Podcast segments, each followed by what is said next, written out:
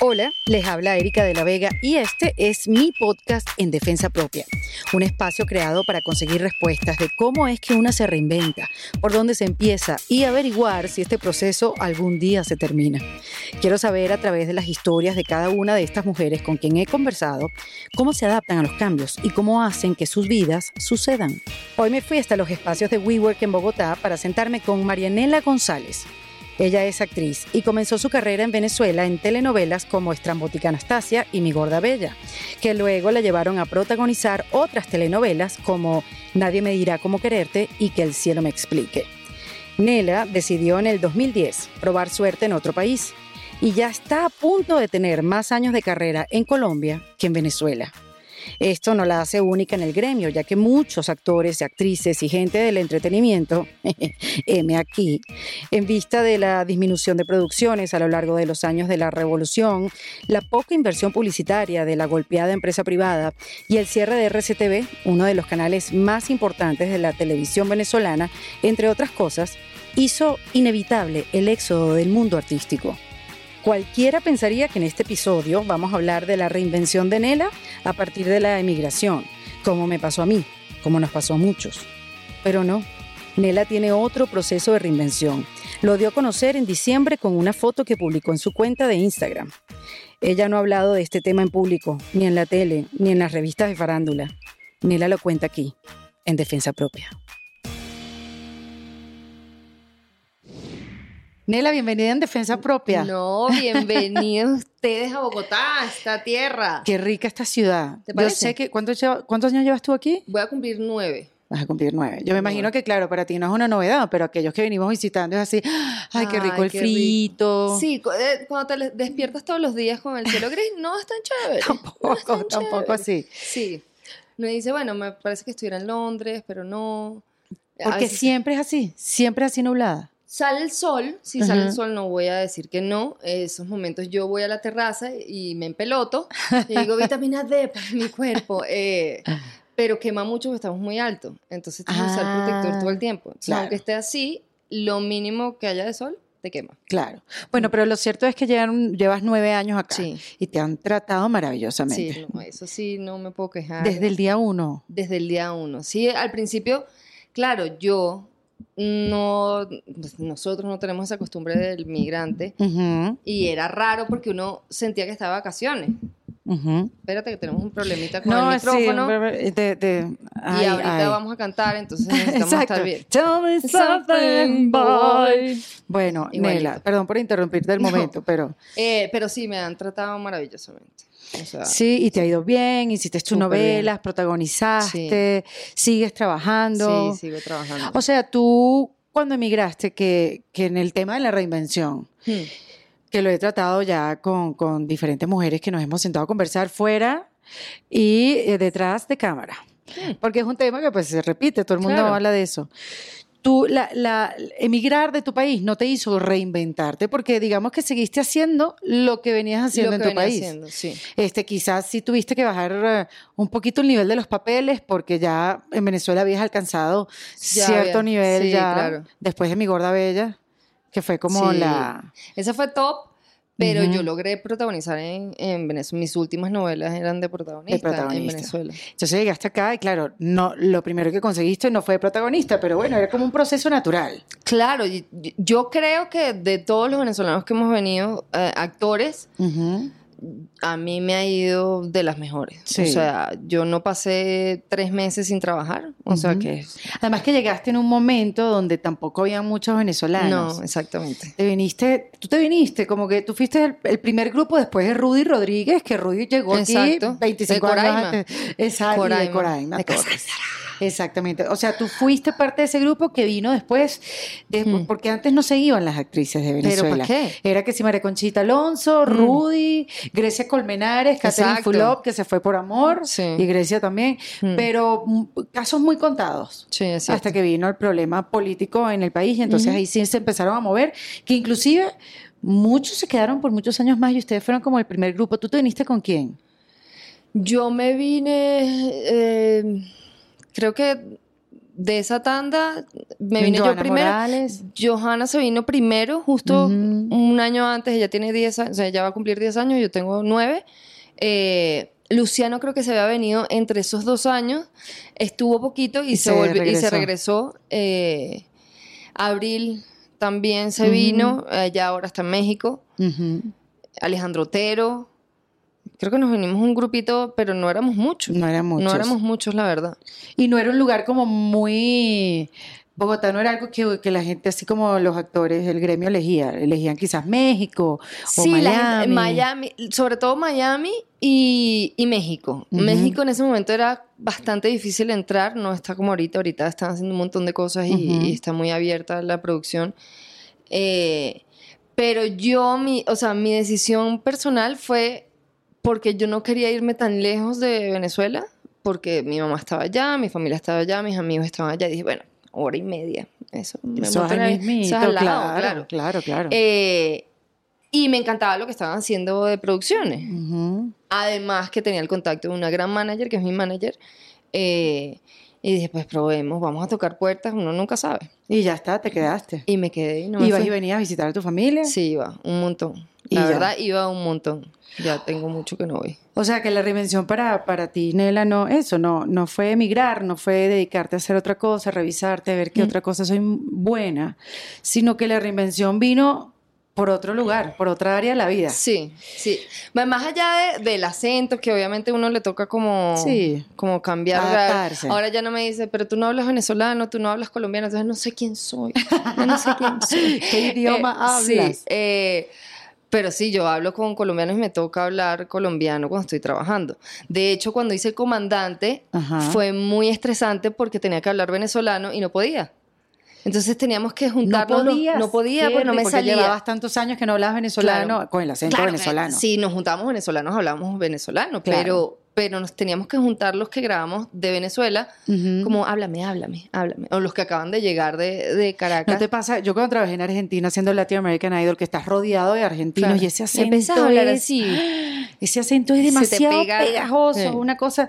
Entonces me venezolanicé más todavía. Entonces Lo sí, era como empecé a usar palabras que normalmente no usaba y empecé a decir chamo, chévere, que chimbo. O Sí, cha- yo chamo, el chamo.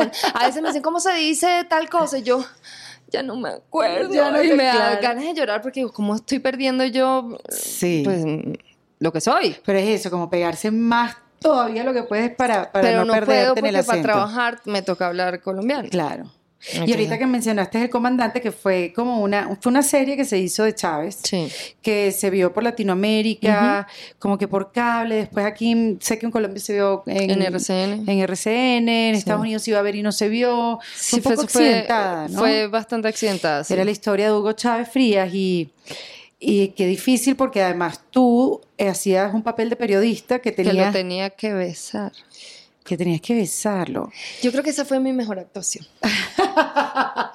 Porque yo lo miraba con deseo. Porque es impresionante que una historia te toque tan, tan no, era, cerca. era horrible. De verdad, o sea, agradezco mucho la oportunidad y fue un momento además de mi vida eh, súper importante.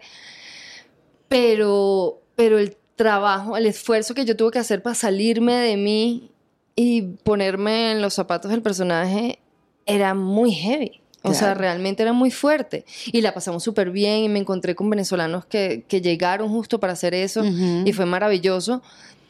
Pero, pero tuve que grabar escenas muy duras que me llevaban a lugares súper dolorosos. Y no crees tú que, claro, es que era doloroso verla. Yo me acuerdo que hay varios capítulos y yo decía, yo no puedo ver algo que no ha pasado todavía, porque aunque estaba contando la historia de Chávez cuando hizo la intentona golpista en el Mm. 90 y qué sé yo cualquiera, y Dos. cuando llegó al poder, 92, Ujú. exacto. Y cuando llegó, es que ya son tantas fechas. Sí, ya es como... no patrias para sí, mí. No, cero. En el 98 llegó al poder con las elecciones, entonces todavía siguen dando la revolución o siguen dando, no, sigue destruyendo esta revolución Ujú. bolivariana. Y entonces es ver una, ¿cómo le dicen? Una biopic, que le dicen ahora, Sí. como un documental de algo que todavía está pasando. Sí, además era como... Era la historia de Chávez, pero ficción. Y yo, ¿cómo así ficción? No entiendo qué parte es ficción porque estoy haciendo exactamente lo que pasó.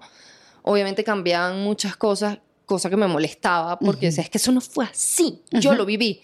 Eh, entonces era como poniéndonos de acuerdo todos cómo íbamos a contar la historia. Claro. Eh, en ningún momento querían como de una vez ponerlo como el demonio que fue. Nosotros queríamos, obviamente, Claro. demostrarlo así, pero, pero también tenemos que contar una historia. Y pues él no nació siendo demonio. Claro. Pero bueno, eh, sí fue complejo. Difícil. La verdad. Muy. Bueno, y entonces, Nela, nosotros nos vimos hace, en el 2016. Sí. Yo vine a hacer Tú no sabes quién soy yo. Ustedes fueron al show, después nos fuimos, hablamos, nos tomamos Mm. algo. Sí. Y bueno, uno aprovecha esos, esos viajes para reencontrarse con tanta gente que en el día a día antes uno lo, lo- nos veíamos con regularidad. Sí, claro. ¿Verdad? Y que y, y uno aprovecha como que, bueno, vamos a sentarnos, vamos a hablar, porque uno nunca ¿Qué más sabe. que de tu vida? Sí. Exacto. No sabemos cuándo nos vamos a volver a ver. Sí. Y no por esto quiero sonar fatalista, sino que es una realidad. Y mm, bueno, recuerdo que nos vimos esa vez, no, no nos vimos más. No. Este, te- nos empezamos a seguir como en Instagram. Eh, conocí a Amalia Andrade en esa época que Amalia recién sacaba un nuevo libro, me la presentaste me hice fan de Amalia, ya va por el segundo. Eh, Tercero. eh, tercero, exactamente. Eh, conocí como su, su primer libro, como que bueno, ahí estuvimos como un grupo y ya está, nos empezamos a seguir en Instagram y bueno, Nela para allá, Nela para acá, qué bueno que re- reconectamos, nos escribimos de vez en cuando, Mm. hasta que en diciembre de este, del año pasado, 2018, 18. publicaste una foto donde, bueno, muchas de, de las personas que te conocemos, mm, no tanto como la, tu, tu círculo real cercano, Pero de hace muchos años. de hace muchos, Muchos. años, exacto. Nos sorprendimos, pero en mi caso, gratamente, porque publicaste una foto que tiene que ver mucho con tu vida personal. Mm. Y la historia es buenísima porque Nela publica la foto teniendo un pensamiento en la cabeza, pero después se da cuenta de lo que hizo. Cuéntanos lo que pasó. Sí, la verdad era, nosotros los venezolanos celebramos mucho el espíritu de la Navidad El 21 de diciembre. el 21 de diciembre, que es un día como para dar las gracias y, ay, ya voy, todo, todo bien, todo está bien. Eh, y me acuerdo que Amalia estaba en Cali con su familia yo estaba con mis amigos y, y Amalia jodiendo me dice, voy a publicar esta foto y yo, sí, claro. Y la publica. Amalia es su pareja. Sí, Amalia. Para aquellos que no, todavía no saben. Pero ya, Sí. o sea, hay otros que saben, pues ya vieron la foto. Sí, hay muchos que ya saben, exacto. pero bueno. Entonces, eh, me dice, voy a publicar esta foto y la publica y yo, con unos cuantos vinos encima, eh, me quedo así como, uy, bueno, esas son sus redes, que eso te iba a hablar un poco también, que parte de reinventarse, no sé para ti, pero para mí lo de las redes sociales, nosotros no, yo no, yo no empecé a trabajar en este medio con redes sociales. Bueno, es que el ejemplo perfecto es la vida tuya y la de Amalia. Amalia se ha hecho conocer Por sus o- redes dado- sociales. Claro, y, O sea- y, nos- y tú no. Y yo no. Entonces, para mí es bastante complejo todo lo de las redes sociales. Para mí es como, ay, voy a publicar qué rica está esta comida o qué rico la estoy pasando con mis amigos. No, Sí. son 250 mil personas Exacto. o más. O Porque más. es un perfil abierto donde puede verlo todo el mundo. Claro. Pero bueno, continuando la historia, entre los vinos veo que publica y me dice una de mis amigas, esa historia también es tuya. Y yo, bueno, sí, sí, yo sé que también es mi historia, pero ajá. Sí, pero es que me parece que deberías empoderarte de eso. Y yo, ¿cómo así? "Eh, pues sí, empodérate de eso. Y yo digo, es verdad. Pero claro, yo no puedo poner esa misma foto sin poner algo. Y yo no soy de escribir eh, unos textos muy largos en todo lo que publico, porque Sí. no, yo soy... Tú no eres de dar muchas Sí, explicaciones no y eso está dar- bien. Sí, no soy de dar explicaciones, no soy tampoco de hablar mucho de mi vida privada. Me gusta compartir lo que hago y, y lo que me hace feliz, pero ya. Pero el vino me inspiró. El vino es una cosa increíble, chica. El vino es El bastante vino te quita ese filtro de la timidez Sí, no eran tantos vinos. eh, entre tantas cosas. Sí, no eran tantos, pero me quitaron la timidez y escribí un texto y todos como, sí, sí, y lo publiqué. Y yo, ja, ja, ja, ay, bueno, ya lo publiqué, dame otra, bote- otra copita de vino. Vamos a celebrar este momento. Sí, claro, te liberaste. Sí, Ajá. claro, yo no entendía la magnitud de liberación. Sí. Porque aunque yo nunca viví eh, sintiéndome amarrada, ni encerrada, ni sintiendo como que, ay, salí del closet. No, Mm. no me sentía así porque mi gente, mi allegada, mi familia, eh, lo sabía. Pues había mucha gente que no, habían amigos que no, había hasta parte de mi familia que no sabía porque no, no tengo comunicación con ellos. Y cuando me doy cuenta y me acuesto en mi cama en la noche y veo los likes y los comentarios Y las de la reacciones. gente, dije, ups, ¿qué he hecho? y yo, esto ya se fue. Claro, porque tú lo hiciste como manera de, esta es parte de mi historia, y era una cosa también como para decirle a Amalia, yo también la voy a publicar. Sí, y yo también Y- siento esto por ti, también le doy gracias a la vida por ti. Exacto. Porque hoy en día tú eres mi presente y eres mi felicidad. Y eso era lo que tú tenías en la cabeza, publicar Sí. la foto por Amalia para que vieras que no importa nada, o sea, ¿por qué Sí, no lo voy como, a ¿por publicar? qué no? Este, listo, y era como un regalo hacia ella y Hacia ella ti. específicamente, no hacia nadie más. Y obviamente cuando tú te cuestas en la cama y dices, ¿qué? Pánico. Ataque de pánico literal. Yo dije, ay carajo, ¿y ahora qué? ¿Qué hice? Y dije, no, bueno, tranquilo. Es diciembre, la gente no está muy pendiente, esto va a pasar. Obviamente uno lo primero que hace es preocuparse por el trabajo. La gente de mi trabajo pues también sabía, porque yo no iba escondiéndome por la calle, tampoco es que me voy dando besos por la calle, pero. Era libre de sentir y hacer lo que yo quería y ser feliz con la persona que yo quería. Pero sí dije, y ahora no voy a trabajar. ¿Y ahora qué voy a hacer? Bueno, porque te voy a decir una de las eh, razones del por qué muchos hombres y mujeres sí, lo ocultan. que, exacto, que lo ocultan es porque tienen miedo, sobre todo en el mundo actoral, en este Mm. medio, es porque me van a juzgar, me van a ver Mm. de cierta manera, no me van a dar más papeles o me van a encasillar en un papel Claro. y, y se me va a limitar un poco el campo de trabajo. Sí, es que uno lo piensa literal. Ujú. Eh, y me parece tan tonto porque es como, precisamente somos ah, actores para interpretar algo que no somos. Entonces, ¿qué importa con quién esté yo hoy en día si mañana puedo ser de monja?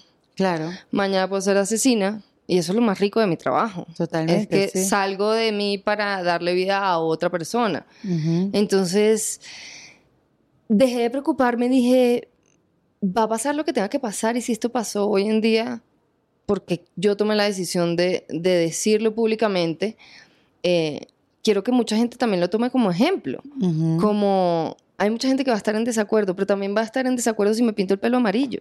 Entonces siempre te van a criticar. Lo importante es que tú estés conforme y feliz con lo que eres sin, si no le estás haciendo daño a nadie. Claro. Entonces yo hoy me siento feliz de estar con Amalia. ¿Y te limitó a nivel laboral? No, me salió trabajo a, a las semanas. O Al sea, contrario. era como, sí, el universo se mueve de unas maneras que, que uno no lo controla. Claro, porque yo siento que, que en el momento que tú empiezas a sentirte cómoda con tu propia vida Hmm. y que ya, que ya todo el mundo lo sabe, pues también hay eso, hay como una liberación, te sientes mejor con, con tu propia vida. No Y sabías que había una molestia. distinto, Exacto. sí. Pero me da mucha risa también porque la gente dijo como tomó la decisión de salir del closet y no fue por tomar una decisión de salir del closet. Yo no lo hice saliendo del closet porque, insisto, yo no me estaba escondiendo. Eh, simplemente lo hice por Amalia porque era un regalo hacia ella y me di cuenta que esto iba a ser también un regalo hacia mí. Claro. Que aunque no me estuviera escondiendo, voy a poder demostrarme como soy. A lo mejor mañana estoy con Amalia, no lo sé. Pero hoy en día quiero mostrarle a la gente que se puede estar con la persona que quieres estar, sea hombre, mujer, sea lo que sea. Además, Amalia es una mujer increíble. Sí, es un increíble. personaje, la Sí. verdad. la verdad. Ahora, em, yo, o sea, yo me pregunto en qué momento haces el cambio, porque haces el cambio y no, y no quiero sonar pacata ni, o sea, más, que todo voy a sonar es ignorante, Mm, mm. porque es algo que yo no he vivido. claro. Pero ¿en qué momento haces, haces como un cambio? ¿En qué momento te das cuenta que, que en ti dices Hay unos sentimientos hacia, alguien hacia del una mujer y no hacia y no hacia un hombre porque bueno tú tuviste tus novios los conocimos Claro, además eran, sí. eran novios que trabajaban contigo y bueno después Mm. obvio de pasar tantas horas juntos conocimos varios de tus novios en qué momento pasó ese ese clic en qué momento tú misma en el espejo dijiste qué me está pasando Crisis de los 40, no mentira. mentira, no, fue antes de los 40. Eh, ¿Sabes que no lo sé? Yo creo que fue una mezcla de. eh, obviamente, vivir en una tierra que no es la tuya te hace, te hace falta como esa raíz. Eh, luego de la muerte de mi mamá, ahí sí quedé, pero como flotando en el aire, porque el- la mamá de uno es lo que te trae a tierra. Claro, es a la que le preguntas absolutamente todo, le consultas todo. Sí. Eh, y yo sí me quedé como muy, muy, muy perdida. Fue un momento muy duro para mí que creo que todavía estoy trabajándolo. Eh, y mi tía me dice algo que, que a veces me da rabia y otras veces me digo, tiene razón. me dice, tú buscaste simplemente alguien que te diera amor. Buscaste ese, como resguardarte y, buscar esa raíz y ese hogar yo creo hoy en día el hogar es donde esté uno, indiscutiblemente. pero, pero sí necesitaba sentirme en casa, aunque mi casa estuviera lejos. Y sí, que necesitaba sentir que pertenecías a algo. algo. Que ya, ya, esa, ya esa pertenencia, cuando tu mamá se va, pues a qué, claro. a, dónde y ojo, no estoy diciendo tampoco que mm, Amalia es mi figura materna porque estaría un poco enferma, eh, pero... Menos mal que aclaraste, porque yo pensaba que te ibas para allá. Sí, no. Eh, pero sí, Amalia me hizo sentir que, que estaba en casa, que estaba a gusto, que me sentía bien y, y no me chocó darme cuenta que era una mujer. O sea, empezó haciéndome reír porque es un personaje maravilloso que además cuando está en público y cuando está conquistando, es como, wow. Ella es una comediante Ella, escondida. Sí, sí, es un personaje. Y de hecho hay una historia muy chistosa cuando nosotros nos, empezamos, nos conocíamos, eh, ella me empezó a seguir por Instagram, eh, me empezaba como a poner eh, cosas en las fotos y yo, pues, ay, leí su libro, el primero, y dije, mira, esta chama chévere, o sea, tiene talento, y me cagaba la risa.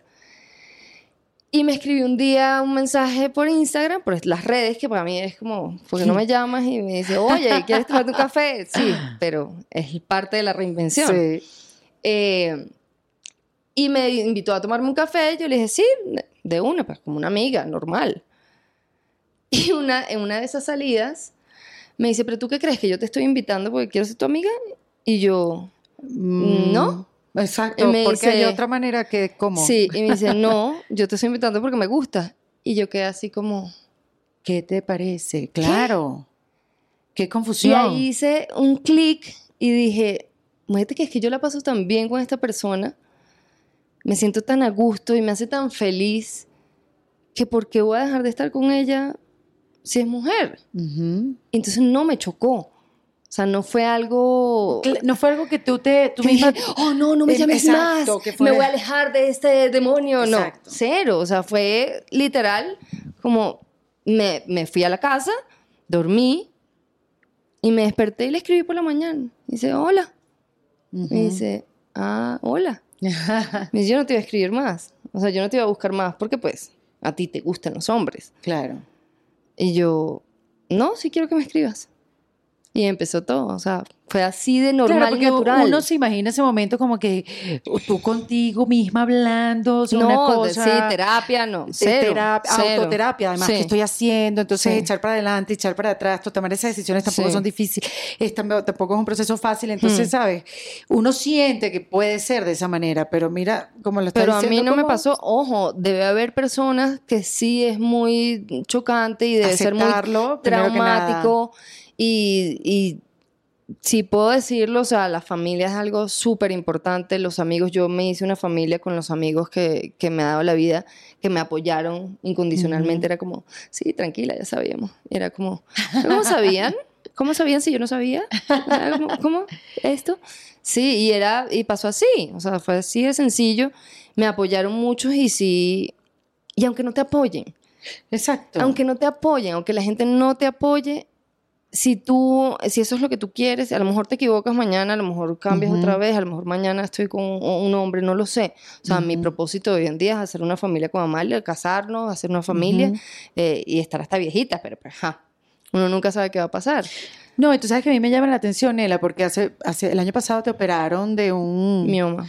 Mioma que es una pelota gigante. Es un tumor benigno, sí. O un tumor benigno, pero era grande. Era muy grande. Era como una toronja. Qué en Sí. Bueno, gracias a Dios, ¿no? Que, sí, que, lo, que lo descubrieron y no, y no era nada como muy malo, se complicó, pero no era en teoría el diagnóstico no era nada malo. Claro. Supe esto porque tú lo hablaste en los medios y, y me llama la atención porque tú decías que tu mayor temor era que te tocaran el útero. Claro. Porque tu, tu deseo más grande es ser mamá. Es ser mamá, sí. Este, bueno, gracias a Dios, tu el útero de, Está de Nela está ahí. ¿Está bien? Nela puede ser mamá en cualquier momento. Bueno, se me está pasando el tren. no, tranquila. chica, estás en edad. Sí, está Estás bien. en edad, está bien. Sobre todo cuando tengas 60 y el carajito corriendo, ¿verdad? ¡Mira! Sí, trata que sea una niña para que no sea tan, Ay, sí, por favor. Sí, pero es que estoy segura que me- enérgica. Eso lo hablamos mucho con Amanda. Nos va a salir una niña y nos dice, mami, ponme morado, ponme lazo. Coño, la madre. Sí, complicado. bueno, alguna la va a tener que aprender a hacer lazo. Sí. Sí, Bueno. ahorita los vienen, ya vienen hechos, simplemente se los tienes que pegar. Sí, lo, el, pro- el problema es que no se lo quiero comprar. Ese es el problema. Ese es el, pero bueno. Pero sabes que me llama la atención porque después que supe eso, bueno, si para ti siempre ha sido como muchas de mujeres que nacemos y tenemos esa historia en la cabeza porque nos las meten también y no sabemos Sí. que hay otra alternativa. O sea, nacemos con que esta es la estructura familiar, Sí, nos tenemos que, que, enamorar, con un buen hombre, tener hijos. Claro. Quizás hoy en día no, porque la información está súper más accesible y quizás ya los niños de ahora. Exacto. Mm. Y los videos de YouTube y todo Mm. ya, ya, te lo digo por mi hijo, mi tío, mi hijo sabe cosas que yo no sé, no se lo explicaron en el colegio, se lo explicaron en YouTube. Qué fuerte, ¿no? Y, y ve noticias y sabe lo que está pasando en el mundo. Sí. Eso no, antes no. Eso no miedo, ¿eso no teníamos idea. A mí me parece que es, es bueno. no- porque a mí me parece que Matías está súper informado. Lo que tienes que decirle cosas límites, antes, ¿no? sí. Ahí se me fue el anillo. No me estoy regalando ese, ¿viste? Exacto, te un anillo. Palabra cierta. Ah, Carajo. Mira, no, entonces no, a mí- o sea, me parece que ni muy, muy, ni tan, tan. Hmm. Pero nosotras, nuestra época era así, nosotros teníamos, estábamos condenadas a enamorarnos, a casarnos, a tener hijos, y nos parecía algo chévere hasta que empiezas a, a ir, cre- empiezas, creces y te das cuenta que, Que no tienes ganas de cosas. casarte todavía, y porque yo, nunca, yo nunca soñé con un vestido blanco y Por eso te- casarme. Eso te, iba a decir, ¿alguna vez lo soñaste? Porque de ese anhelo de ser mamá y de tu presente hoy en Mm. día, ¿cuándo cambia esa imagen en tu cabeza de, bueno, se me va a tener que casar, me voy a tener que... No, yo nunca. Mi mamá era bastante liberal, la verdad. Mi mamá era, nació en España, ella se fue de su casa, se fue a Londres, se casó con mi papá venezolano y se dijo, chao, me voy a Venezuela, que no conocía Latinoamérica. Era un poquito rebelde, eh, pero ella era muy liberal y nos dio bastante libertad a mi hermana y a mí como para tomar nuestras decisiones. A mí nunca me impusieron como, bueno, ¿cuándo te vas a casar? O porque de hecho yo tuve novios que me habían pedido matrimonio y yo decía, no quiero, porque es que no Wow, quiero en este momento. fuerte, pobres señores. Sí. Los hombres se deprimen mucho cuando le dices que no quieres casarte. No, imagínate cuando se mucho. enteraron que estoy con una mujer. Ay, ¿Qué pasó eso- cuando se enteraron cuando tú estabas con una No, mujer? la, la mayoría de las parejas que he tenido hombres, eh, los mensajes eran súper bonitos, o sea, deseándome lo mejor. Siempre he mantenido buena relación con mis exnovios, Ujú. entonces eh, creo que todos se alegraron un poco de Que de que fuera feliz. feliz, claro. Sí, exactamente. Igual que, que mis amigos y mi familia. Eh, pero sí, también pensé en ellos cuando me acosté esa noche. Dije, ay, mierda, pobrecitos. No es por ustedes, no, ustedes no hicieron nada mal. Exacto. No tiene nada que ver con ustedes. Porque uno se empieza a preguntar, claro, y además que uno tiene esa capacidad de tomarse todo personal. Claro. O sea, Sí, uno lo sí, trabaja sí. en la vida para no tomarse tantas cosas personales, pero, Pero- sí.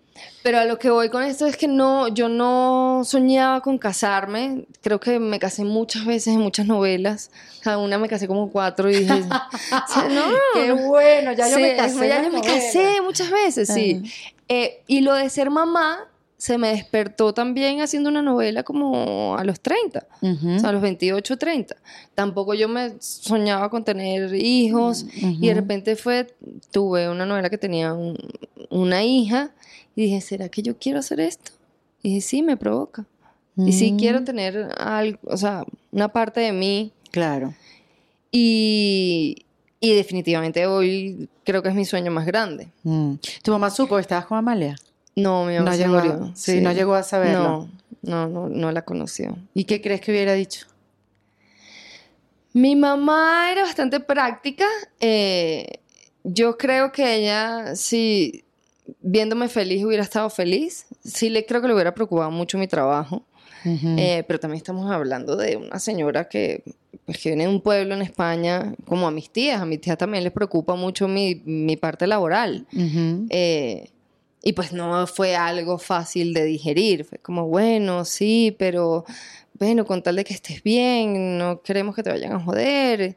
pero, tranquila que yo estoy feliz y simplemente quiero que lo sepan, o sea, quiero compartirlo con ustedes que son mi familia. Pero estoy segura que se hubieran llevado muy bien, la verdad. Y que hubiera estado feliz por mí. Y sé que está feliz por mí. Claro, totalmente. Ahora, lo que dices con el trabajo, tantas oportunidades que hay ahora, digo, tantas producciones que hay con, con todo lo que está haciendo Netflix y todas estas plataformas que se están abriendo, ni siquiera por nombrarte a Amazon, sí, no. sino por nombrarte hasta mismo YouTube, exacto. Hay como mucha más variedad de personajes para las mujeres hoy en día. Sí. O sea, hoy en día no es que hace de la, la, mujer, la que se enamora, la protagonista y la villana. Hay una... A mí me, a mí me preocupó cuando llegué a, Colombia que, claro, vengo de Venezuela a protagonizar. Eh, lo primero que hice cuando llegué aquí fue un personaje en Los Caballeros que era bastante grande porque normalmente los caballeros eh, las prefieren brutas. Uno entraba por capítulos y ya. me salieron como seis capítulos. Era novia de Juan Pablo, entonces era maravilloso. Ser eh, novia de Juan Pablo es maravilloso. Es maravilloso, sí. Juan Pablo Raba. Sí, Juan Pablo es novio. Eh, y después de eso me salió protagonizar La Traicionera, que yo era realmente nadie en Colombia. O sea, habían visto mi gordabella, pero no asociaban que era yo. ¿Y cómo te sale eso? ¿Un casting? Casting. Fue un casting, esas cosas del universo. Eh, hice el casting, lo había hecho ya muchas De hecho, hice el casting, hice dos castings para otro personaje y cuando me llaman para hacer el tercero, me dicen, no, es que te quieren ver. Y yo, miren, si ya no vieron lo que querían, o sea, no lo tengo, porque es que si no vieron en dos castings lo que están buscando, no lo tengo. No, es que te quieren ver como la protagonista. Y ahí sí me fui de culo. Yo, ay Dios. Eh, y protagonicé La Traicionera. Y, y, a lo que iba con esto es que uno se preocupa mucho porque dice, ¿y ahora qué? y, y, de aquí para dónde voy? Y hablando con mi manager me di cuenta que yo no quería ser protagonista toda la vida. Sí, es maravilloso, ganas más, pero el trabajo es más duro, tienes todo el peso encima. Hay personajes mucho más divertidos. La, la, traicionera fue un personaje increíble, creo que es uno de los mejores que he hecho porque era protagonista mala, no mala, sufrida, pero asesina, pero... Además que tú también tienes una cara de niña buena.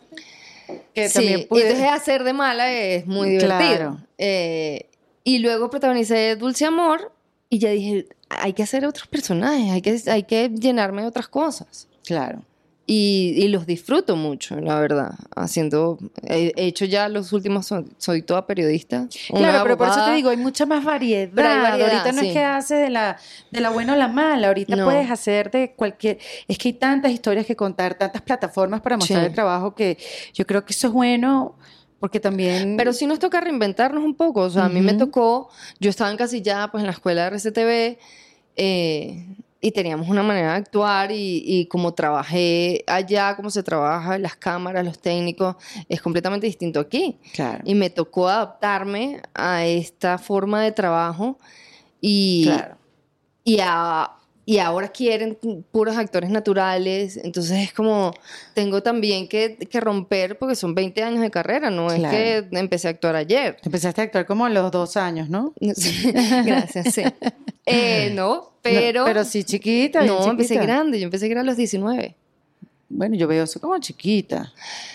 Pero es que hay ni, o sea, sí, hay, gente que, de los seis años están, o sea, Danielita desde que era Pero es Danielita, que hay sí, una. Danielita Alvarado. nos estamos refiriendo a una actriz venezolana. Que es maravillosa. Sí. Pero sí, hay muy pocas como ella. eh, y eso, yo empecé como modelo. Yo, y a mí me decían actuar, yo, ¿qué? No, yo sufro de miedo escénico, a mí eso no me gusta. Y mírame aquí. Porque eres una persona súper tímida. Soy muy tímida. ¿Y cómo hiciste para dominar esa timidez, Nela, a lo largo de los años de la vida? Yo creo que fue, todavía no lo he dominado. Sigue estando ahí. Sí, está ahí, presente en mí. Eh, por eso es que no los estoy viendo mucho, porque yo sé que están ahí viéndome y me estresa. pero yo sé, yo sé que eres sí, tímida. Es, es muy fuerte porque, de hecho, yo hice teatro por primera vez aquí en Colombia. Porque te daba terror. Porque me daba pánico, o sea, me, Mm. me daban bajas de tensión, o sea, yo me mareaba y decía, no puedo. A mí me mandaban a presentarlo el 2 de oro, entregar un premio y yo tenía que tomarme tres whisky, porque si no, no podía salir, era horrible. Oscar. Llanes, un historiador venezolano que ya murió, decía que cuando uno se ponía así nervioso para presentar un- unos premios, un evento, porque por más que lo sepas hacer, siempre no, te vas no, a no, poner no. nervioso. Decía, Ajá. Échese dos palos de ron, diga dos groserías y eche para adelante. Así. y, a- y así lo he hecho yo también a Y veces. de hecho, mi primera, mi primera obra fue una obra que hizo Johanna Morales, eh, que se llama eh, Amanecí como con ganas de morirme. ah, sí, de Indira Páez. Y yo me, de Indira Páez, y yo me tenía que lanzar un monólogo de la viuda. Ajá. Y decía, monólogo yo, con mil personas. No, eso no está loca, bien. chica. Y me pusieron a bailar, a cantar. O sea, no hacía una sola cosa. Ese hacía papel muchos hacía. Ana María Simón. O sea, eso es... En la versión que hicieron en Pero Venezuela. fue, pero fue, o sea, yo salía y decía, coño de tu madre, Orestes. Buenísimo, Pero me ese salía, es pero me buenísimo. salía como de las entrañas. Y de ahí en adelante hice otra obra de teatro y ya dije, bueno, yo puedo con esto, pero dame mis dos whisky. Es No, curioso porque además uno piensa que la gente que se dedica a la actuación No, son es gente extrovertida, No. gente que echa para adelante y la verdad que te consigues en el medio mucha gente tímida. Yo les voy a confesar que cuando a mí me nominan a cualquier premio, sea lo que sea, y me van a nombrar, dicen, ah, nominada como mejor actriz, y empiezan fulanito, yo, coño, que no me lo gane, que no me lo gane, que no me lo gane, que no me lo gane, solamente para no tener que pararme a dar Y el decir unas palabras. ¿Y te lo has ganado? ¿No? Nela, no, basta de No sabotearte puedo, la vida. no puedo, me da pánico. O sea, yo digo, verga, sí, el Oscar. No, pana, Pero no. basta de sabotearlo, qué yo horrible. sé, yo sé, uno le pide al universo mal, yo sé. Ya, ya es el momento de Y pedir. voy y me pongo mi vestido estupenda y llego, sí, ojalá me lo gane. Coño, que no me lo gane, que no me lo gane, que no, me no, te lo te juro paras que- y dices, señores, no tengo, no hay palabras para describir tanta emoción. Hasta Gracias, luego". mamá. Exacto. chao. Esto es para ti. Listo, Chao. listo. Sí, es heavy. O sea, a ese nivel Seguro. es mi timidez. Bueno, ya es el momento de, de- de reinventarte con, de con esto. Bueno, voy poquito a poquito. O sea, Sí. ya va. O sea, ¿Y tú no has querido hacer otra cosa, Nela, eh, de- a pesar, o sea, más allá de la actuación? ¿No te han lo- dado ganas de hacer otra cosa? ¿Sabes que no? O sea, cuando me- y de un poco el choque ese mío de, de no mostrar quién soy y, y- y mi vida personal es porque yo siento que es, sí, me fascina ser actriz, me, fa- me fascina actuar, no me veo haciendo otra cosa, Ujú, pero eso no es lo que yo soy, yo soy un ser humano. Claro. Soy Marianela González, la hija de Carmen Álvarez, la hermana de María Alejandra, eh, que esa es mi profesión. Me fascina cocinar, por ejemplo. Ah, mira, ¿verdad? Que Pero cocinas buenísimo. Me fascina y de hecho el año pasado con toda la operación que fue muy complicado, eh, Que te un- hizo parar en tu... me hizo parar, pero muy heavy. Ujú. Eh, tuve ataques de pánico, o sea, Ujú. me tocó Un ver año un duro. poco para, para adentro y decir qué quiero en mi vida o qué tengo que revisar porque no estoy bien. O Ujú. sea, y además cumplía 40 años y decía, Dios mío, ¿qué está pasando? Wow. Sí, fue el año. Qué el año pasado fue crisis. el año. Sí, qué Fue una duro. crisis muy dura. Y dije, me voy a poner a cocinar. O sea, todo el mundo me dice como, ay, monta un restaurante. Y yo, yo sé que yo no tengo la paciencia para montar un restaurante y quedarme ahí. Porque no nací para eso. Yo tampoco sabía que había nacido para ser actriz, pero lo estoy haciendo. Pero dije, ¿por qué no mezclo, ya que todo el mundo lo hace, porque no mezclo la cocina que tanto me gusta con un poco con lo que hago? Ay, está buenísimo Entonces eso. poner, a- empezar con mis redes. Ujú. Hice un primer video que obviamente mi inexperiencia duró 40 minutos haciendo una reina pepeada. Porque ni yo. hablaba, tomaba vino, no sé qué, y mientras Pero lo las cosas. lanzaste. Sí, lo monté. ¿Y qué pasó? Y a la gente me pide más. Lo que pasa es que, claro, empecé a trabajar y vino Mm. también el post de Amalia. O sea, pasaron muchas cosas y lo he dejado a un lado, pero quiero hacerlo.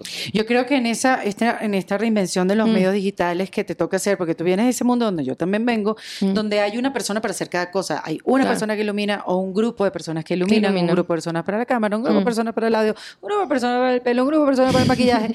y en este mundo digital, pues todo lo hace uno. Sí.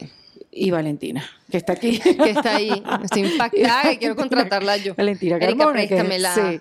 Este, pero lo cierto es que todo se reduce a que todo lo haces tú y sin contar, si no tienes a nadie Hmm. que te ayude a editar, lo editas tú, lo montas Sí, tú. no, es impresionante. Y O es sea, un mundo que uno, si lo piensas, te paraliza y no lo haces. Y claro, y tú ves a una niña, una youtuber de 19 años, y, Y tú dices, es plan, ella está, plan, ta, ta, plan, ta, ta, ta, claro. y estoy editando yo y cortando. A los 40 es que no solamente tengo que empezar a ver cómo pongo la luz, Sí. es que tengo que ver cómo ed- edito. O Pero sea, creo que eh, eh, el, sec- el secreto no, lo que tienes que hacer, Nela, es Tomar la al aire. decisión. Y ya está. Sí. Ahí quede bien. No, yo, yo, lo, yo lo saqué, yo dije, mira, esto no está editado, yo no soy, pues me tocará en su momento aprender si esto es lo que quiero hacer. Eh, pero yo creo que lo, lo, pri- lo primordial para reinventarse es saber a dónde quieres llegar. Dime eso, tres tips para reinventarse en paz. Yo estoy recolectando esta información para llevármela a mi vida. Y A no sé qué hacer con ella. Hacerlo, copiarme, Ponerla en la cajita de Pandora. aplicarlo o de repente después regalárselo a, a las mujeres que nos están viendo y a los hombres también. Sí, y a los hombres Porque- también, porque a ellos también les toca. Sí, yo siento, yo no sé, esto voy a traer alguna vez a algún, alguna psicóloga, coach que sepa de esto y preguntarle realmente si la reinvención, si ser mujer es sinónimo de reinvención hoy en día y en qué porcentaje el hombre le toca, porque no sé qué yo- tanto, ¿ah? Yo creo que la reinvención un poco también es adaptación al, al momento, o sea, al- Sí. a la realidad que, que esté viviendo cada quien. Eh, así como el feminismo nos está ayudando a empoderarnos un poco y, tomar las riendas de nuestra vida y decir hacia dónde queremos ir, eh, al hombre también le toca aceptar eso. Entonces también él tiene que adaptarse, yo creo que él va con la marea, o sea, o nos reinventamos todos y aceptamos la realidad de lo que estamos viviendo y de todo este movimiento, o es que te quedas rezagado, Sí, te quedas atrás, te quedas atrás afuera. y te quedas afuera. Y, y si uno quiere seguir siendo parte de esta gran masa de gente que hace cosas, nos toca. Sí. O sea, es obligación. Ahora dime tres tips para reinventarse en Tres paz. tips para reinventarse en paz. Eh, yo creo que lo primero es la aceptación, eh, aceptar quién eres, ver un poco para atrás y ver qué has hecho y qué no quieres seguir haciendo, y ver hacia adelante, a ver hacia dónde quieres ir. Eh, a mí algo que me sirvió mucho el año pasado fue dejar de vivir en el pasado y pensando en el futuro, sino vivir el presente. Entonces, ¿dónde estoy hoy? ¿Cómo logras eso? Es difícil, no, no es fácil, no es fácil, pero es decir, si estoy pensando en lo que dejé atrás y me atormenta, si estoy pensando en que eso que hice atrás no me lleva hacia donde quiero llegar, me atormenta. Y me están pasando los días y yo no estoy haciendo nada. Nada, sí. Y no estoy haciendo nada. Y Eso sentí asfixia. con toda la operación y los ataques de pánico que yo me quedaba ahí, Ujú. estancada. Y decía, no puedo porque es que estoy dejando de vivir el presente. Que, que mi mamá se murió, que tuve que dejar a Venezuela, que, que entonces estoy con una mujer y, y ¿cómo, cómo voy a trabajar. No, hoy estoy con una mujer, estoy feliz, soy actriz, ¿qué quiero hacer? ¿Para dónde voy? Ujú. Ya veré, pero vivo hoy. Ujú. Entonces yo creo que no te voy a dar, un- no te voy a dar tres, te voy a dar uno solo. No, Sí. mi- o sea, esta es tu historia, Ujú. esto es parte de lo, que, de lo que eres, Esos son tus sueños, pero ¿qué haces hoy para llegar allá? Sí, qué increíble. Uno so- Mm. se autotrata. Uno Sí. se... Se autosabotea. Y también, todas, Pero, todas o las sea, como anteriores. Lo que te estoy diciendo, quiero un Goya, pero me voy a sentar en ese teatro Eso y voy a decir increíble, y voy a decir, no, que no me lo gane, que no. No, Eso es increíble, dejo de vivir el momento presente. total. Mm. Ahora, hablando del futuro, esa foto que tú pusiste en diciembre con Amalia Mm.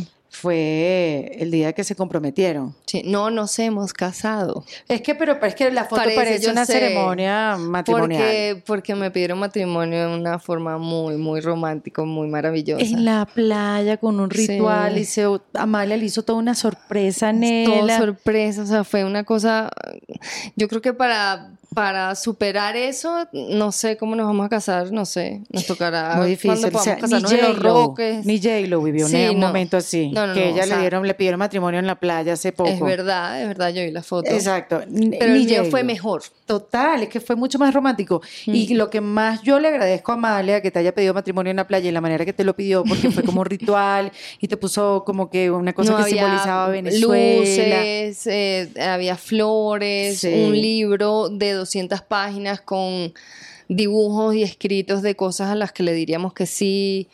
Llevó a mis amigas de sorpresa. O sea, Que, eh, no, no, no te Y puedo lo imaginar. mejor de todo es que Amalia no se arrodilló. ¿No? ¿Por qué los hombres se arrodillan para pedir la mano? No, estábamos de hecho sentadas en el Ajá. piso. Me era, había tres, tres tarritos transparentes, una con una caja de pirulín, que es un chocolate venezolano, como para traer a mi tierra, Venezuela. En el medio había una cajita que yo no vi. Y en el otro una foto de mi mamá, que yo tampoco vi. Yo era muerta risa viendo, Con ay, claro libro. que sí, comiendo pancakes los domingos en pijama, sí, viajar por el mundo, sí. Y de repente, ¿te quieres casar conmigo? Claro, pero se lo hizo de 200 páginas y te 200. tardaste demasiado en llegar a esa última Sí, la- ella estaba muriéndose, llorando, yo me reía. Mis amigas esperándome, o sea, todo el club de la playa estaba esperando que yo leyera el ¿Te quieres casar conmigo? y dijera que sí. Claro, cuando yo levanto la cara, veo a Amalia llorando mal y me dice, yo te voy a cuidar siempre, yo traje a tu mamá y a tu país. y yo, no me dejó llorar, pero no importa, porque fue tan hermoso que no importaba. Y obviamente le dije que sí, me sacó el anillo, me lo Qué puso, belleza. llegaron mis amigas, no, eso fue lo más romántico. Qué belleza. Cojan datos. Esas son las cosas que valen, esos son los momentos Sí. que son. Sí. Y eso, que no se, que no se arrodilló, que estaban ustedes sentadas, porque me parece tan incómodo el momento. ¿Sabes cuando el hombre se arrodilla? Si te come una parte, párate. Exacto, y tú le vas a decir que sí, y tú te agachas y él se sube, y no sabes cuándo darle Y el se beso, y si le das el y beso. Entonces, sí. se, se dan el beso como que los dos agachados No, en y la además, mitad. a- además, ¿por qué el gesto de arrodillarse? Es como tú me vas a servir el Sí, rey. O sea, no que- entiendo qué Yo- significa eso. tiene que reinventarse. Sí, eso se tiene que reinventar. Sí, definitivamente. Y la idea de Amalia, bueno, es un poco exigente. No, no estoy diciendo que Sí. la tomen a ella como ejemplo. O sí, Eh, sí, exacto. Pero hacer un Pero- libro de cosas, claro, Amalia Sí. tiene la facilidad. Pero entonces, Obvio. hablando del futuro, ¿ya tienen fecha para casarse? Eh, ¿Por qué me presionas? En vivo, con tanta gente viéndome. No, Eh, pero por saber. No, la verdad, aparte de mi año pasado que fue satánico, eh, ella, el de ella ha sido maravilloso. El éxito que está teniendo es increíble y no ha Sí. parado con las giras. Acaba de lanzar el libro en inglés, estuvimos en España, o sea, no hemos parado y queremos un poquito como calmar Ujú. eh, porque pues ella también sufre de ansiedad y no es como lanza el libro, nos vamos a lanzarlo en, en Europa y no sé qué y ahora cásate. no, exacto, para que No, si nadie las no, está no, presionando. o sea, nadie nos está Ujú. presionando, lo vamos a hacer en el momento que queramos. Ujú. Y sabemos que es difícil, además, porque es que tenemos mucha gente regada por muchas partes. Entonces hay que hacerlo con calma y queremos hacer algo no gigante. Ya, ya yo creo que después de la pedida no se puede hacer nada más grande, pero, pero sí queremos a nuestros seres queridos con Claro. nosotros. Yo estoy, tú me avisas con dos semanas antes. Eh, dos Estoy aquí semanas antes yo voy. estoy aquí al ladito, yo llego. Tú sabes, Sí. cuando, cuando yo le escribí a Nela para, para conversar con ella en el podcast, ella por supuesto dijo que sí, pero yo nunca, o sea, yo le dije que iba, mira, vamos a hablar de la reinvención, esto yo lo estoy haciendo precisamente en defensa propia, por mí misma y todo lo demás, pero nunca, nunca, nunca le te quise decir, mira, podemos hablar de tu vida personal, sino bueno, vamos a ver qué, Yo se lo saco ahí después. ¿Cómo, cómo se da? Obviamente quería hablar con ella antes, cómo, cómo se sentía ella hablar. Tuvimos la oportunidad de vernos. Quiero que sepas que tienes la primicia. Es Eso, importante. yo así, yo nunca tenía la primicia, ni siquiera de cuando Enrique se lanzó de presidente. O sea, ni siquiera esa. o, sea, o sea, yo no sé qué hacer con la primicia. No, no sé qué hacer con esto. Porque la gente no, seguro no todos saben la historia. Nada, lo Eh, googlean eh, después, eh, que no lo- saben. googleenlo. Pero Eh, lo cierto es que Tienes la primicia. Tengo la primicia, pero no, si no la tenía no importaba. Sí, o sea, me parecía chévere conversar contigo, llevaba mucho tiempo sin verte, Mm. nos veíamos a ratico las veces que Sí. vine aquí a Colombia y nos vimos el- eh, ayer. eh, pudimos sentarnos a cenar y hablar y sí ponernos al día y qué sé yo. Y yo le pregunto a Nela, Nela, tú quieres hablar de, de, lo que pusiste, bueno, ya lo hiciste público, pero no sé si te mm. sientes cómoda. Y me dijo, sí, por supuesto que sí, te voy a dar una primicia, te voy a... A ti sí te lo cuento. exacto, claro que te lo cuento y todo lo demás, pero yo también lo hablábamos y decía, Nela, tú no sabes con tu experiencia lo que puedes ayudar a aquella mujer que está viviendo algo parecido a ti, este, que está atrapada, que no sabe cómo decirlo, que no sabe cómo hacerlo, que no sabe cómo manejarlo. La cantidad de gente que me escribe, yo, como saben, no respondo mucho en mis redes sociales, eh, pero la cantidad de gente que me escribe diciéndome que soy un ejemplo y, y que me admira por la decisión que tomé. Insisto, no fue por salir del closet, pero sé que mi decisión está ayudando a muchas personas a, ser valientes y no tener miedo de, expresar lo que sienten, porque son sentimientos y, ni eso no les quita que sean seres humanos con derechos. Eh, todos somos, tenemos el derecho de ser felices, eso no te lo quita nadie. Y, sí, quiero, quiero aprovecharme de, ese impulso que me dio para decirle a la gente que, que tenga valor y que lo haga que también es una manera de reinventarse, no tener miedo. Claro, y además que Amalia hizo un libro de los miedos. Sí. O sea, que cómo, ahí un poco, cómo se complementa todo sí, eso. Todo es perfecto. Sí, además, insisto en que no fue una cosa planeada. Fue una cosa que, que, pasó porque así tenía que pasar. ¿Qué le puedes decir? Eh, o sea, tienes como, mira, yo les puedo dar estos consejos, este consejo a quienes están pasando por ese momento, que no saben cómo manejarlo, que están ahogadas también, están, están atrapadas en su propia historia. Sí, hay, hay, hay ejemplos de mujeres ya divorciadas con hijos que de repente se enamoraron de otras mujeres. Sí, pero es que tengo hijos y digo, mira, el que te quiere de verdad te acepta como eres. Y la gente que no te acepte como eres, yo sé que hay eh, procesos, cada uno tiene su proceso diferente. Mm, como te digo, a, lo mejor te lo cuento a ti, lo aceptaste y te pusiste feliz. Mis tías a lo mejor no se pusieron tan felices desde el primer momento. Pero mientras tú le demuestres que tú estás bien, que tú estás tomando las decisiones que quieres en tu vida porque te hacen feliz, si son personas que realmente te aman, al fin y al cabo se van a poner feliz por ti y lo van a aceptar. Eh, no les están haciendo daño a nadie, no van en contra de, nada. Cuando te dicen que si Dios no te va a perdonar, que si vas para el infierno, porque hay muchos comentarios así. Eh, yo lo que digo, Dios no me quiere porque yo esté con una mujer o le esté dando un beso a una mujer, me quiere por lo que soy y yo no le estoy haciendo daño a nadie. Eh, entonces, no importa lo que te digan, lo importante es lo que te diga tu corazón y tu cabeza. No hagas daño a nadie, pero acéptate como eres, que los demás así te aceptarán. Y el cambio de vida que puede traer además esa decisión de, salir y decir y de aceptar tus sentimientos y aceptarte a ti misma ante el mundo es... Claro. yo siento que es liberador. Es respirar de nuevo. es liberador. Sí, porque ahora también veo las redes de ustedes y ustedes también como que hay otra manera. un montón. Claro, hay otra manera de comunicarse y de compartir con sus seguidores y, es otra cosa y nada más bonito que vivir. Me decían, me decían algo que me, que me chocó mucho, me decían, ¿qué necesidad tienes de mostrarlo en las redes? Y yo, ¿demostrar qué? ¿Que me doy un beso con la persona que amo? Y me dice, sí. Y yo, ¿pero eso te molesta? Y me dice, sí. Y yo, ¿pero te molestaría si fuera un hombre o una mujer? Ajá, claro. ¿Es distinto? No es distinto. Mm. Son dos personas que se aman. Es exactamente igual. Son dos personas que se aman. Entonces, ¿por qué no? Si J-Lo puede montar su foto con su novio besándose, porque yo no puedo montar mi foto con mi novio besándome. Sí. sí, sí, totalmente. Yo no estoy haciendo una barrabasada, yo no estoy ofendiendo a nadie, estoy simplemente demostrando mi amor. Nos encanta tu amor con Amalia.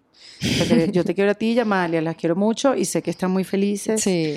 Y de verdad que gracias, de verdad, por venir a y hablar en defensa propia, Nela. Porque hay que defenderla. claro. Y yo me defiendo gracias a ti. Totalmente, totalmente. Sí, gracias por venir y por la primicia. Esa, no, esa te la cobro en un ratico. no, gracias por la invitación. De verdad, o sea, no, no se lo contaría a nadie más sino a Erika. Eh, y, pues compartir estos momentos, así sean cortos, después de tantos años, a mí me llenan de felicidad. Seguro, y nos quedan, nos quedan. Eso nos da gasolina para los próximos dos años que nos volvemos a ver. No, ay, no, que sean seis meses. bueno, para el matrimonio está bien, pues. Esa, eh, ya lo sabes. Ya sí, ya sé. Ya yo sé Amor, anota Erika. Bueno, hasta luego. Esto fue en Defensa Propia, grabado en los espacios de WeWork, producido por Valentina Carmona y editado por Andrés Morantes, con música original de Para Rayos Estudios. Recuerden suscribirse y recomendar el podcast. Yo soy Erika de la Vega y nos escuchamos en un nuevo episodio. Hasta luego. With everyone fighting for attention, how can your business stand out and connect with customers? Easy. Get Constant Contact. Constant Contact's award winning marketing platform has helped millions of small businesses stand out, stay top of mind, and see big results fast. Constant Contact makes it easy to promote your business with powerful tools like email and SMS marketing, social media posting, and even events management. With Constant Contact, you'll reach new audiences, grow your customer list, and communicate more effectively to sell more, raise more, and fast track growth. Don't know much about marketing? No sweat. Constant Contact's writing assistant tools and automation features help you say the right thing at the right time every time. Plus, you can send with confidence, knowing your emails are actually reaching your customers thanks to Constant Contact's best in class 97% deliverability rate. I'm a small business owner and I believe that this is a great tool for other small business owners. In small businesses, you need to create a team. And if you're starting by yourself, Constant Contact can be the team that you need. Tackle any challenge with Constant Contact's expert live customer support. Plus, everything's backed by the 30 day money back guarantee. So get going and start growing your business today with a free trial at constantcontact.com. Just go to constantcontact.com right now. Constant Contact, helping the small stand tall. ConstantContact.com.